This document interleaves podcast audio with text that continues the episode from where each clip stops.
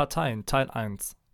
Vielleicht seid ihr ja auch in einem Verein organisiert, im Sport, Theater oder einer anderen Organisation, die dazu da ist, dass ihr einem Hobby nachgehen könnt. Dann seid auch ihr sowas ähnliches wie Parteimitglieder. Doch anders als im Fußball oder Schwimmverein sind Parteien spezielle Organisationen, die nur dafür gegründet wurden, an der Politik teilzunehmen.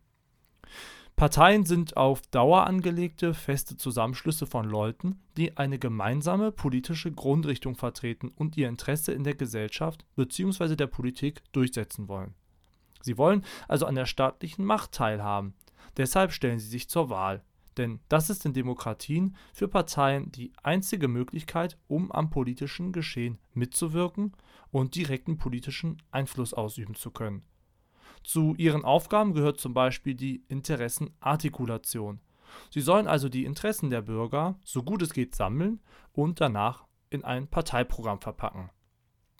Hier werden dann konkrete politische Vorschläge und Vorstellungen formuliert. Zum Beispiel, dass Tiergehege in Zoos größer werden sollen, dass mehr Wasserspender in Städten aufgestellt werden sollen, dass verbesserte Lesemöglichkeiten geschaffen werden, also vielleicht Bücher billiger werden oder so etwas.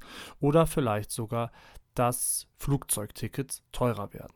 Außerdem sollen Parteien mit der Partizipationsfunktion zum Mitmachen einladen. So wie du zum Sport oder Musizieren gehst, kann man ja auch in Parteien eintreten. Dort wird dann natürlich kein Sport oder irgendwie Musik gemacht, sondern über Politik gesprochen.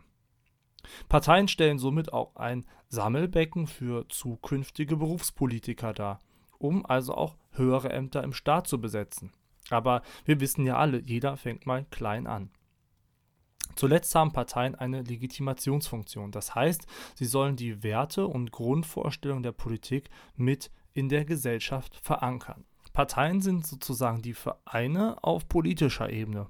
Und genauso wie eine Gesellschaft ohne Sport und Theatervereine undenkbar wäre, ist sie auch ohne politische Parteien nicht denkbar. Denn ohne sie ist Demokratie ziemlich sinnlos.